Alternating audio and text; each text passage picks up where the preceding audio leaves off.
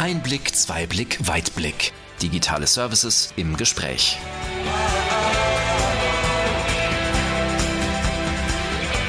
Herzlich willkommen zu unserem Podcast Einblick, Zweiblick, Weitblick. Digitale Services im Gespräch. In der heutigen Podcast-Folge stellen wir uns die Frage, wie wir heute genau lernen und ob wir morgen auch noch genauso lernen. Wie sieht die Zukunft des Lernens aus, beziehungsweise wie stellen wir sie uns auch vor und können beziehungsweise möchten wir sie auch mitgestalten.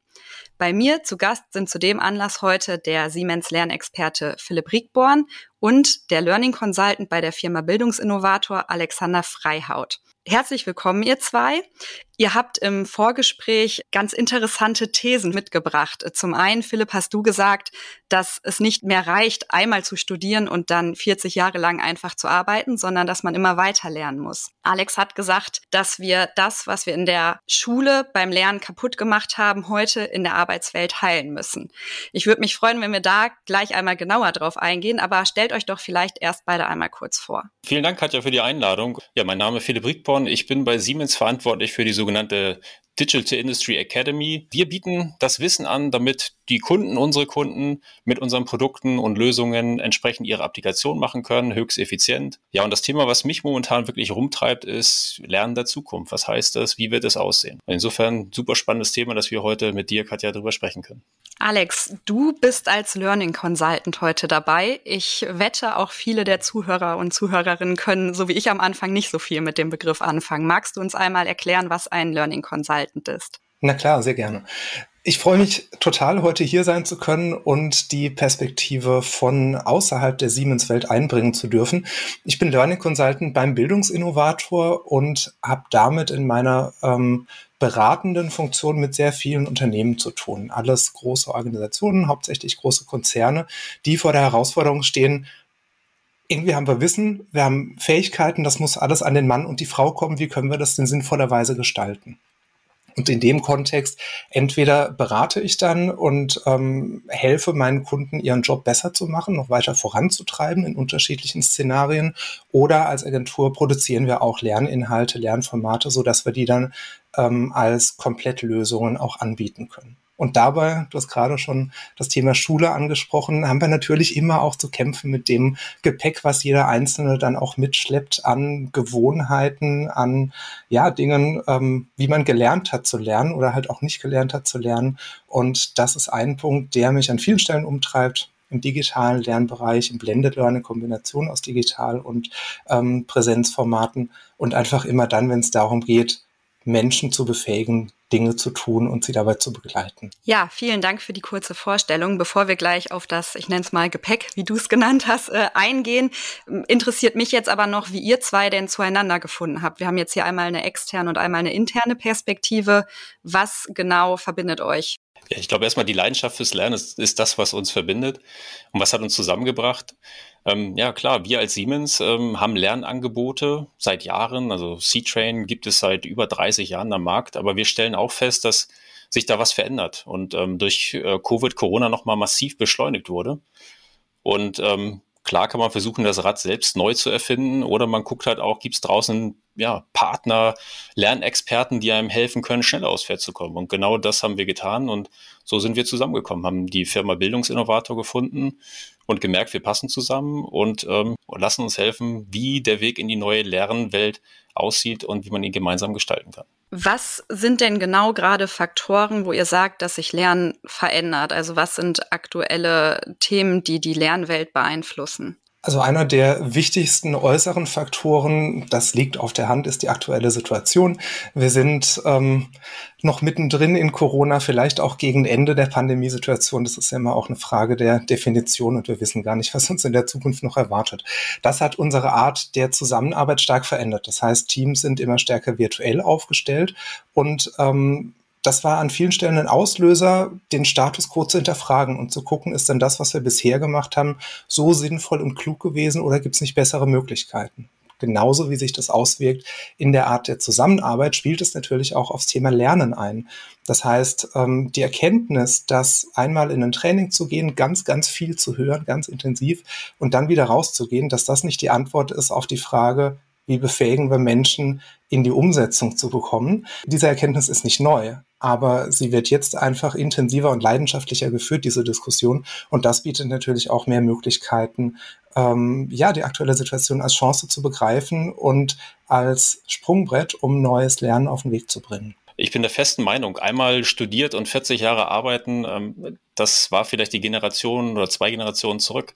Bloß wir haben es jetzt wirklich gemerkt in der Corona-Krise, ja, ähm, das ging so schnell, man musste innerhalb von Wochen reagieren und man musste Wege finden, sich komplett neuen Herausforderungen zu stellen, wie man arbeitet, was man arbeitet, ähm, wie man Kundenbeziehungen pflegt.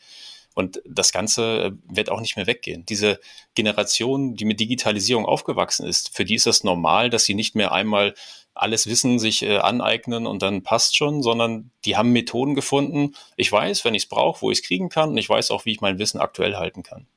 Also ich glaube, zwei Perspektiven. Der Lernende, der muss fit sein, sich selber zu helfen, wenn es nötig ist. Und das andere ist, die Unternehmen müssen Wege finden, wie sie den Rahmen schaffen, dass ihre Mitarbeiter und Mitarbeiterinnen das auch tun können, wenn sie es brauchen.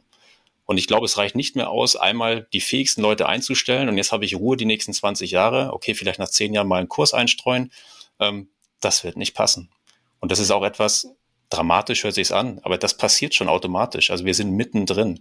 Und ich glaube, wir haben jetzt die Chance, es zu gestalten und die Impulse in die richtige Richtung zu setzen.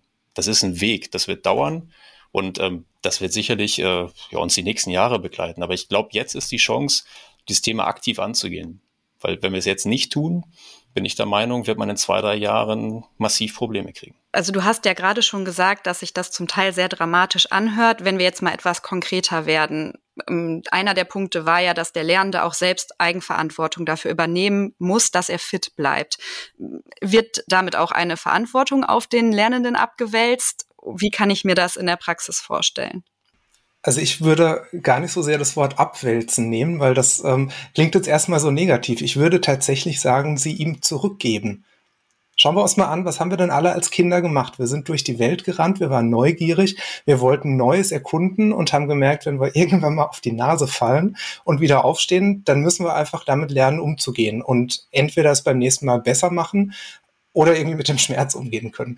Als Erwachsener ist es ja nicht viel anders. Das heißt, ähm, die Tatsache, dass wir Dinge ausprobieren müssen, dass wir merken müssen, wo habe ich denn eine Wissenslücke, wo brauche ich denn noch was? Das kann uns nicht weggenommen werden. Das steckt in uns als Menschen drin. Jetzt ist es zu einfach gesagt, am Ende ähm, davon auszugehen, alle Mitarbeitenden müssen sich selber um alles kümmern. Das wäre nicht nur unfair, das wäre nicht realistisch und meiner Meinung nach auch grob fahrlässig. Ähm, fachliche Entwicklung braucht immer das Zusammenspiel von Mitarbeiter, Führungskraft und Organisation. Die drei Faktoren bedingen das Ganze, wie die Umsetzung aussieht. Das heißt, konkret gemacht, brauche ich die Unterstützung meiner Führungskraft. Nicht immer bin ich in der Lage, selber zu sehen, wo habe ich denn einen Bedarf, wo habe ich einen blinden Fleck, was kann ich noch nicht. Und selbst wenn ich das habe, finde ich nicht immer alleine die Lösung. Und genau das auf den Weg zu bringen und zu gucken, wie können wir das Zusammenspiel fördern aus, ähm, ja, aus Lernen, Umsetzen, Begleiten, Coachen in Kombination von Mitarbeiter und Führungskraft. Ich glaube, das ist gerade die größte Herausforderung, hier gute Antworten zu bekommen. Habt ihr Beispiele, wie denn jetzt genau neues Lernen im Vergleich zum klassischen Lernen aussieht? Vor Covid war es halt der Standard-Lerntyp. Äh, es gibt einen Kurs, ähm, kannst du dir aussuchen, wählst dich ein, dann ist eine Zeit, ein Ort und da ist ein äh, Experte, der führt dich drei Tage, fünf Tage, zehn Tage durch die Materie. Zukünftig wird es eher so sein, dass du rausfinden musst, ja, was brauche ich denn und zu welcher Zeit brauche ich das? Und dann brauche ich die entsprechenden Angebote. Es gibt Themen, die passieren während des Arbeitens. Also da kann ich nicht warten, bis in vier Wochen mal der Kurs ist, wo ich das lerne, was ich jetzt brauche. Also muss ich Lernangebote haben, Neudeutsch on Demand, wo ich hingehen kann auf eine Plattform digital. Jetzt will ich es wissen. Kennt jeder von privat auch. Wenn jemand wissen will, wie was geht, was macht er, geht auf eine große Suchmaschine, gibt einen Begriff ein, guckt, ob es ein Video gibt, guckt sich's an. Danach weiß er, wie es geht. Wenn es nicht ausreicht, brauche ich vielleicht doch einen Experten. Also brauche ich irgendwelche Elemente, wo ich mich mit Experten austauschen kann. Also sprich, die menschliche Komponente, die wird es auch weiterhin geben. Der Austausch mit Experten, der ist weiterhin wichtig. Aber es ist nicht mehr nur exklusiv, sondern es wird angereichert. Und ich habe, das ist jetzt wieder das mit Thema Verantwortung zurückgeben, ich habe die Chance und die Möglichkeit überhaupt selber zu entscheiden, wann ich was brauche und über welchen Kanal und über welche Quelle ich mir es hole. Das ist, glaube ich, eine der großen Veränderungen. Dieses nicht mehr einmal kompakt alles und äh, dann reicht das schon, sondern ich habe die Angebote und ich entscheide, wann ich was brauche. Die menschliche Komponente ist ganz wichtig an der Stelle. Und wenn Digitalisierung falsch verstanden wird, dann wird sie gerne mal begriffen im Bereich Lernen als wir ersetzen Präsenztrainings durch digitale Formate, schmeißen ein großes Angebot irgendwo hin und gucken mal, was damit passiert. Das kann nicht die Antwort sein, sondern die Antwort muss immer auch den Menschen mit einbeziehen.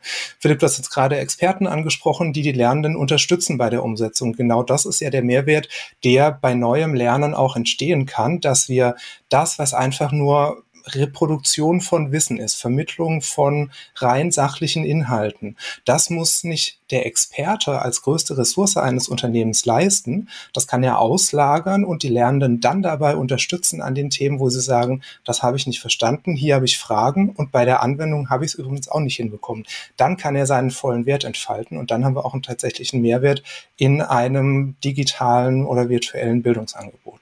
Das kann ich sogar zahlenmäßig untermauern, weil wir haben gerade kürzlich äh, ja, Kunden von uns befragt, genau zu diesen Aspekten. Und das ist echt interessant, weil da, wo Übungen sind, wo ich praktisch was tun will, da wünschen sich größer 80 Prozent einen Experten, der bereitsteht und helfen kann. Bei rein Theoriethemen sagen nur noch 40 Prozent, da brauche ich jemanden, der mir sozusagen hilft und das Ganze erklärt. Und das ist auch wieder zurück zu dem, wir sind schon mittendrin. Das passiert heute schon. Also ich erlebe es wirklich auch in meiner Mannschaft, wie die Leute sich da selber qualifizieren. Und das ist das, ähm, was, glaube ich, in vielen Unternehmen passiert oder passieren muss, den Fokus auch auf dieses Lernen richten. Weil das, was wir dafür brauchen, das passiert nicht von selber, sondern das muss wirklich auch von oben gewollt sein, äh, ermöglicht werden und auch ein Stück weit eingefordert werden.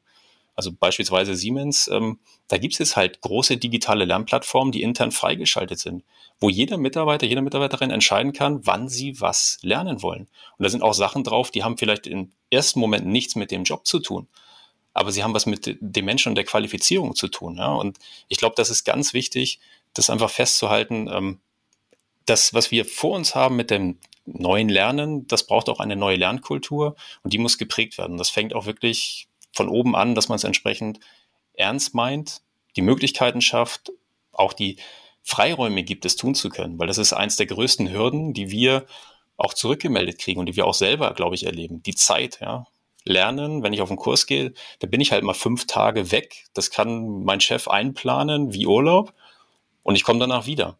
Wenn ich im Job oder zum Job lernen muss, dann ist es halt ähm, ja, schwieriger zu planen. Aber das ist, glaube ich, der Schlüssel, da einen Weg zu finden, Freiraum, Zeit zu geben und auch das Gefühl zu geben, hey, das ist okay.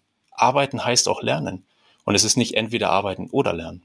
Könnt ihr euch auch hybride Konzepte vorstellen oder seht ihr wirklich eine rein digitale Zukunft für das Lernen? Ich bin der Meinung, dass die beste Antwort auf ein Lernangebot immer eine hybride Form ist. Das stell dir einen Schieberegler vor, der kann dann entweder zum digitalen oder zum Präsenzlernen hin ähm, ausgepegelt sein und stärker ausgeprägt sein, je nachdem, wie die Rahmenbedingungen aussehen, je nachdem, wer meine Zielgruppe ist. Insgesamt kann man vereinfacht festhalten, alles, wo es darum geht, Wissen zu vermitteln wenn ich eine Zielgruppe habe, die ähm, tatsächlich auch in der Lage ist zu lernen, sich selbst mit Themen auseinanderzusetzen, dann sind das die Dinge, die sehr gut nicht nur digital, sondern auch asynchron passieren können. Das heißt, ich plane mir selber ein, wann ich das Wissen erwerbe und wann ich mich mit einem Thema auseinandersetze. Immer dann, wenn es um tatsächlich die Anwendung, die konkrete Nutzung, die Bedienung von Dingen geht, dann kann ich das nur schlecht alleine tun. Dann brauche ich da eine Begleitung. Und gerade wenn wir jetzt von ähm, komplexen, großen Maschinerien sprechen, von Hardware, wie sie jetzt gerade ja auch im Siemens-Umfeld an Geräten zu finden sind, dann ist es nur schwerlich möglich zu sagen, ach komm, wir schicken einfach jedem Teilnehmer das Ding nach Hause, dann kann er das dort machen und wir machen das virtuell. Ähm, Philipp, du, du schmunzelst, ich höre es dir ein bisschen an. Das geht nicht mehr. Das heißt, da braucht es dann natürlich eine Antwort drauf, die auch das Präsenzlernen beinhaltet. Aber auch da ist Hybrid wieder das Wort. Ne? Also es gibt mittlerweile super Technologien, wo ich auch Hardware-Aufbauten virtualisieren kann und wo ich auch daran trainieren kann. Und das, das Tolle ist dann wieder, ohne Risiko. Ja? Also wenn ich in einer echten Maschine bin und da was falsch mache, kann es halt mal knallen oder es geht was kaputt. In der rein virtuellen Welt ähm, passiert das halt nicht. Also auch da gibt es hybride Varianten, aber ich bin auch der Meinung, ähm, in diesem Übungsanteil, da haben wir den, den Notwendigkeit, ähm, den Austausch zu fördern. Präsenz wie aber auch digital. Aber ich glaube, der Präsenzanteil, gerade wenn es dieses menschliche, ja, also wir sind halt Menschen, soziale Tierchen, wir wollen auch Spaß haben, gemeinsam was auszuprobieren, macht meistens mehr Spaß als äh, alles allein im stillen Kämmerchen und wer lernt am besten? Der, der Spaß hat. Also ich glaube, das kennt auch jeder von sich. Jetzt haben wir über den spaßigen Teil gesprochen, aber ich kann mir auch vorstellen, dass dieses neue Lernen für den einen oder anderen eine große Herausforderung ist, gerade wenn wir so das Buzzword äh, digitale Müdigkeit nehmen. Ich kenne es von mir selbst. Es gibt bestimmte Online-Learning-Angebote, wo man dann irgendwie danach ähm, Manager in diesem und jenem ist. Das dauert dann 40 Stunden und ich schaue mir 40 Stunden On-Demand-Videos an ich schalte dann irgendwann ab. Was könnt ihr da empfehlen? Wie kann man auf solche Herausforderungen eingehen? So einen großen Brocken, einfach nur irgendwem zu präsentieren und zu sagen, ja, mach mal, und am Ende bist du fertig. Da steckt so viel Falsches drin, wenn wir es jetzt mal das äh, wirklich ähm, die Wahrheit beim Namen auch nennen. Die eine falsche Annahme darin ist, nach den 40 Stunden bist du fertig. Wenn wir lebenslanges Lernen sagen, dann ist das in jeder Einheit, in jedem Fachgebiet so, dass wir nie fertig sind. Wir können gar nicht fertig werden und das ist ja auch eine Chance, dass wir hier immer weiter aufbauen können. Die zweite falsche Annahme ist die, nur weil ich die Möglichkeit habe, mir selbst einzuplanen, wann ich was lerne, weil ich berufliches und privates unter einen Hut bekommen muss, weil ich viele Baustellen habe, weil ich vielleicht nur in Teilzeit arbeite. Alleine die Möglichkeit heißt nicht, dass ich das auch tun kann. Und sie heißt vor allem auch nicht, dass ich da alleine durchgehen muss und kann, sondern ich brauche in irgendeiner Form eine Orientierung, sei es durch eine Lerngruppe, eine Community, durch einen Lernbegleiter, einen Trainer, meine Führungskraft, am Ende ist egal, wie man es gestaltet, aber es braucht eine menschliche Interaktion. Dafür sind wir einfach zu sehr soziale Wesen als Menschen. Ich glaube, man kann es nicht von der Hand weisen. Es gibt diese digitale Müdigkeit und vielleicht haben wir jetzt auch in Corona-Zeiten alle so, einen Überschwänger gehabt. Ne? Also von 0 auf 100, von alles Präsenz in alles digital. Das Ganze läuft jetzt über ein Jahr bei den meisten. Das ist, glaube ich, normal und menschlich. Ne? Ich merke selber, ich, ähm, wenn ich mal wieder ins Büro gehe einen Tag und ich treffe andere Menschen, das, das tut einfach gut. Insofern glaube ich, wird das ein Thema sein, was ich einpegeln muss. Ne? Wie viel Digitalisierung ist hilfreich und gut? Wie viel Präsenz ist notwendig? Und da ist wieder auch sehr viel Individualität. Ja? Für den einen heißt es, ich brauche das nicht, ich mache das alles digital. Und der nächste sagt halt, ich möchte am liebsten mehr Präsenz haben. Deswegen wieder zurück zum Thema Hybrid. Es ist wichtig, die Angebote da zu haben dass wirklich jeder entscheiden kann mit seinen Füßen, was ist für ihn das Richtige und dann auch entsprechend das Thema so lernt, wie er es braucht. Und wenn wir über digitale Lernangebote sprechen, dann ist auch da ganz wichtig, digital heißt nicht Maschine auch digitales Lernen braucht die Nähe, auch digitales Lernen kann den Faktor Mensch integrieren. Ähm, leider ist es häufig so, dass wenn Personen nicht so sicher und nicht so souverän sind, dann gehen sie gerne auf, ähm, ja, auf Nummer sicher, gehen ein bisschen zurück, nehmen sich raus und das Ganze wirkt dann schnell technisch, weil da ein Unwohlsein da ist. Ich weiß gar nicht, wie kann ich denn jetzt im digitalen Raum der Nähe aufbauen zu meinen Teilnehmern?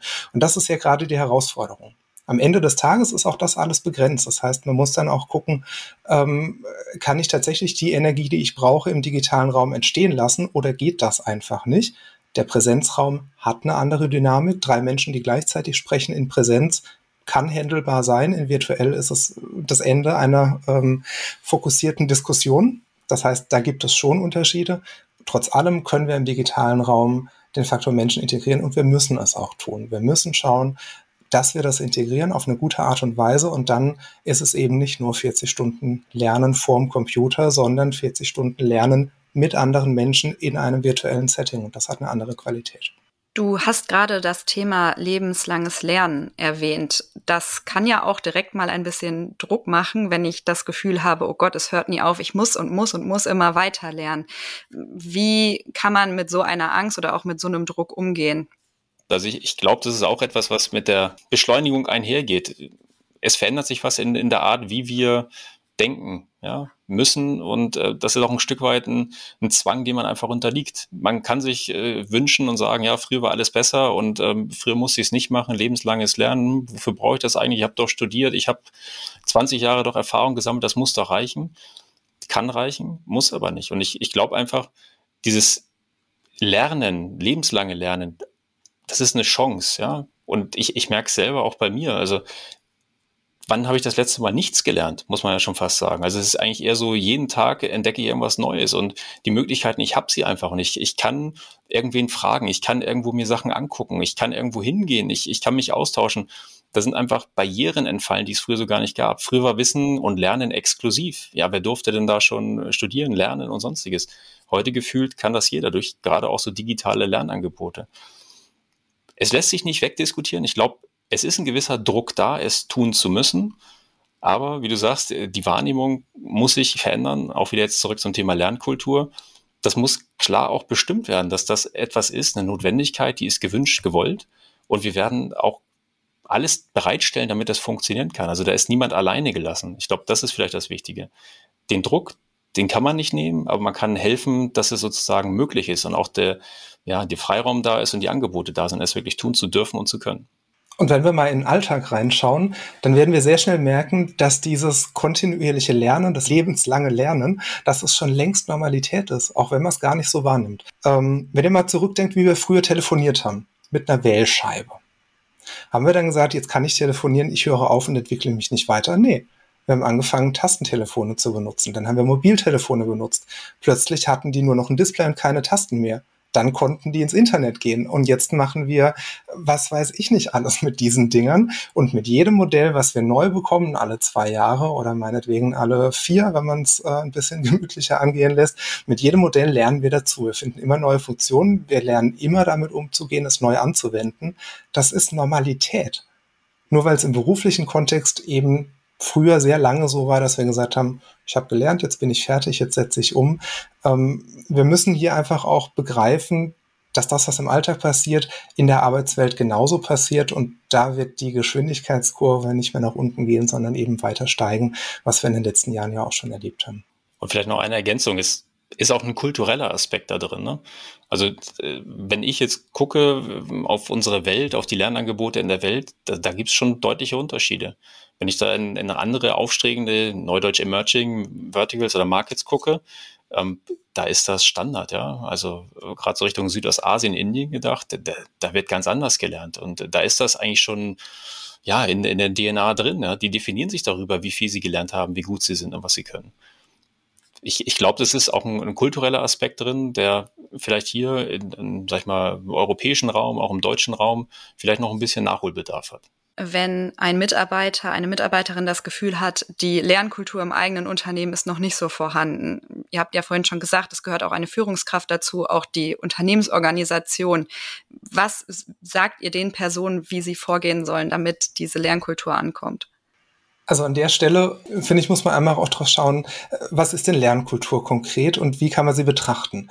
Denn Lernkultur und Arbeitskultur sind eben wahnsinnig eng miteinander verwoben. Das können wir nicht komplett voneinander loslösen. Ähm, häufig gibt es so ein bisschen die Annahme, dass ähm, in einer stark hierarchischen Struktur und Organisation Menschen plötzlich selbst gesteuert lernen, sich eigenverantwortlich drum kümmern, oh, ich habe einen Bedarf, ich fülle diesen Bedarf und lerne was Neues. Ähm, naja, ihr merkt es vielleicht meinem Stimmfall an, das wird nicht passieren. Wenn ich es gewöhnt bin, ich bekomme eine Ansage, eine Aufgabe, die setze ich um, dann werde ich das im Lernen genauso machen. Das heißt, es muss natürlich zusammenspielen. Und wenn ich als Mitarbeiter in der Position bin, dass ich merke, Mensch, irgendwie, wir haben da ein Thema, das funktioniert nicht so richtig, dann gibt es meiner Meinung nach eine gute Strategie damit umzugehen und das ist das Ganze transparent zu machen und der Führungskraft gegenüber zu äußern, hör zu, ich wünsche mir hier Unterstützung, ich kriege das nicht alleine hin, ich habe hier und da Schwierigkeiten, ich habe Folgendes ausprobiert, ich weiß nicht weiter, wie kannst du mich unterstützen oder was kannst du mir empfehlen? Und wenn dann die Rückmeldung konstruktiv und unterstützend ist, dann ist man, glaube ich, in einem Team und mit einer Führungskraft gesegnet, wo das Ganze vielleicht noch nicht ausgereift ist, wo aber das Wichtigste, der Kern, was es braucht, tatsächlich da ist. Und das ist die Haltung, dass man als Führungskraft seine Mitarbeitenden unterstützt, nicht direkt alles selbst macht, aber auf jeden Fall ähm, sie darin auch unterstützt, Hilfe zu finden. Und das ist, finde ich, das Fundament für eine gute Führungs- und eine gute Lernkultur. Das Thema Lernen und Lernangebot und Lernkultur wird letztlich darüber auch entscheiden, ob ich die besten Menschen, Mitarbeiter gewinnen kann und ob ich sie auch halten kann. Also insofern ähm, auch wenn das vielleicht jetzt noch nicht so ist, wie ich es mir wünsche, es wird irgendwann zu einem Wettbewerbsfaktor um die besten Köpfe, um die besten Menschen werden. Und ich glaube, das ist das, was die Unternehmen auch gerade erkennen. Wenn sie den Zug verpassen, dann wird es ihnen in ein paar Jahren Probleme machen. Insofern glaube ich fest daran, klar, das Individuum muss es transparent machen, einfordern, aber ich glaube, es kommt auch von der anderen Seite ein entsprechender Druck, der ja zum Handeln einfach aufruft. Dem einen oder anderen ist ja klar, wenn er ein bestimmtes Problem hat, dass ihm dann Dinge fehlen, um dieses Problem zu lösen. Aber es gibt ja auch Leute, die das vielleicht nicht direkt selbst reflektieren können, was ihnen an Wissen fehlt. Mit der Frage sind wir ja mitten in der größten Schwierigkeit, dem Umgang mit blinden Flecken ich weiß etwas nicht, ich weiß aber nicht, dass ich es nicht weiß. Und dann kann ich natürlich nicht danach fragen, dann kann ich auch nicht sagen, oh, dafür suche ich mir jetzt mal ein tolles Lernangebot raus. Das zu lösen kann man meiner Meinung nach nur über eine offene Feedback-Kultur, über einen Umgang zwischen Kolleginnen und Kollegen, wo man sich gegenseitig auch spiegelt, was man super macht, wo man sich Fragen stellt, Mensch, wie hast du das gemacht? Hast du mir hier einen Tipp, den du mir geben kannst? Und gleichzeitig aber auch Feedback, du mir ist aufgefallen an der und der Stelle, ähm, kann ich gar nicht nachvollziehen, wie das gelaufen ist. Ich mache das ja immer so. Ähm, nur über diesen Weg und das in Kombination, das ist natürlich ein Zusammenspiel zwischen Kolleginnen und Kollegen und der Führungskraft, ähm, nur das kann mir ja helfen, als Person überhaupt ähm, Dinge zu merken, wenn ich nicht gerade in einem formalen Lernkontext unterwegs bin.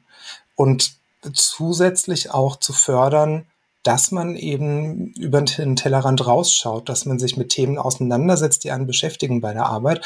Auch das wird ja hier und da Dinge triggern, wo wir merken, ach, das wusste ich ja gar nicht passiert halt aber auch nicht, es fällt nicht von alleine auf mich herab, sondern nur dann, wenn ich mich mit einem Thema auch auseinandersetze und eben ähm, ein digitales Training absolviere oder mir ein Video anschaue oder einen Artikel lese oder auf äh, bei einem Vortrag bin, bei einer Messe, was auch immer, was eben dann auf das Thema Lernen einzahlt. Ja, ich glaube, es gibt auch noch verschiedenste andere Methoden, die man anwenden kann mit Working Out Loud, wo man sich halt mit anderen äh, verabredet und sagt, hey, wir, wir teilen unser Wissen miteinander und ich erzähle einfach mal, was ich wie gemacht habe ich glaube, es ist wichtig, dieses äh, Neudeutsch äh, Community Learning, ne? also dass man wirklich ähm, es schafft, in diese Communities reinzugehen und da auch ganz offen zu sein und zu sagen, hey, ich habe das so gemacht, hat jemand einen Tipp?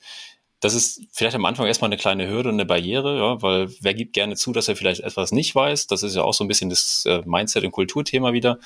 Ähm, aber ich glaube, es ist wichtig, da diese, ja, mutig sein, ausprobieren, sich mit anderen austauschen, das ist das, was, was Lernen auch äh, stark beeinflussen wird. Nicht nur, ich habe für mich etwas konsumiert und dadurch check, habe ich ein Zertifikat, das sagt, ich habe etwas gelernt, sondern ich habe es auch angewendet, ich habe mich darüber mitgeteilt und ausgetauscht. Dadurch kriege ich eigentlich das erst nachhaltige, echte Lernen, glaube ich, hin. Wo genau bietet ihr denn dann diese Lerninhalte an? Das lässt sich, äh, glaube ich, nicht klar beantworten. Es gibt nicht diese eine zentrale Stelle, sondern ähm, ich glaube, es gibt verschiedene Lernsituationen, die verschiedene Angebote bedingen.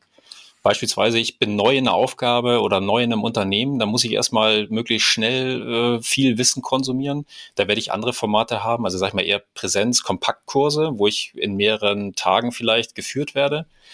Wenn es darum geht, ähm, während des Arbeitens, ja, ich, ich weiß eigentlich, wie es geht, aber jetzt fällt es mir nicht mehr ein. Dann brauche ich halt irgendwelche Möglichkeiten, Foren oder ähm, Plattformangebote oder Expertennetzwerke, wo ich mir das rausziehen kann in dem Moment, wo ich es brauche.